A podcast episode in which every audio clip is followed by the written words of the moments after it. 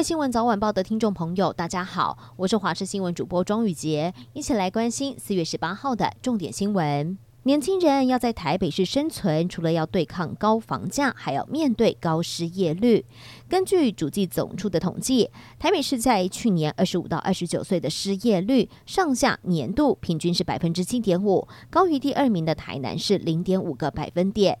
学者指出，台北市大专院校多，许多年轻人拿着高学历毕业之后，想要找到符合期待的工作，却又找不到，所以才会导致求职的时间拉长。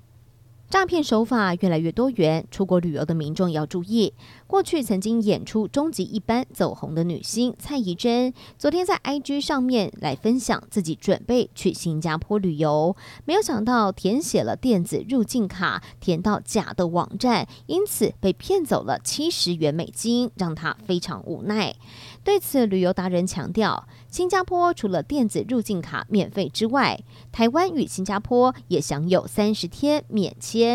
网络上面如果有看到要收费代办签证的，统统都是诈骗。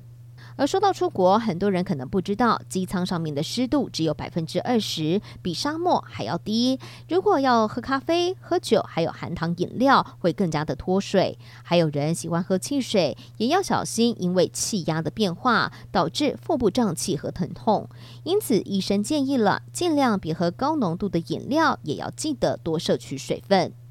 长期辅导中错生的社福机关高雄慈晖关怀学员遭到离职的员工踢爆，机构设有两间的禁闭室，只要是院生犯错了，就会被带到禁闭室来进行监禁，甚至还会在房舍里头安装监视器来监控院生的动态。而辅导院生设立的烘焙坊，不但使用过期的食材，过期的商品还会换标之后继续贩售。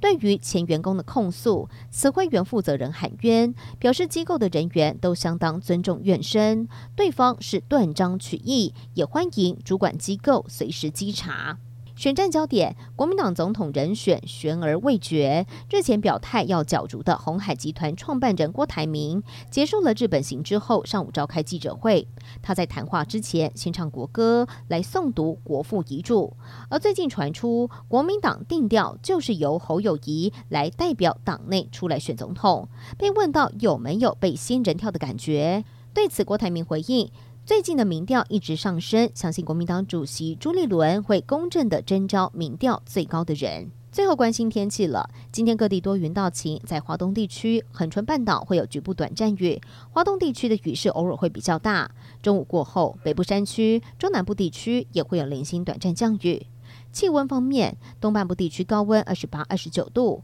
西半部地区的高温三十到三十三度，屏东也有黄灯，是有机会来到三十六度左右。提醒大家外出要做好防晒，补充水分了。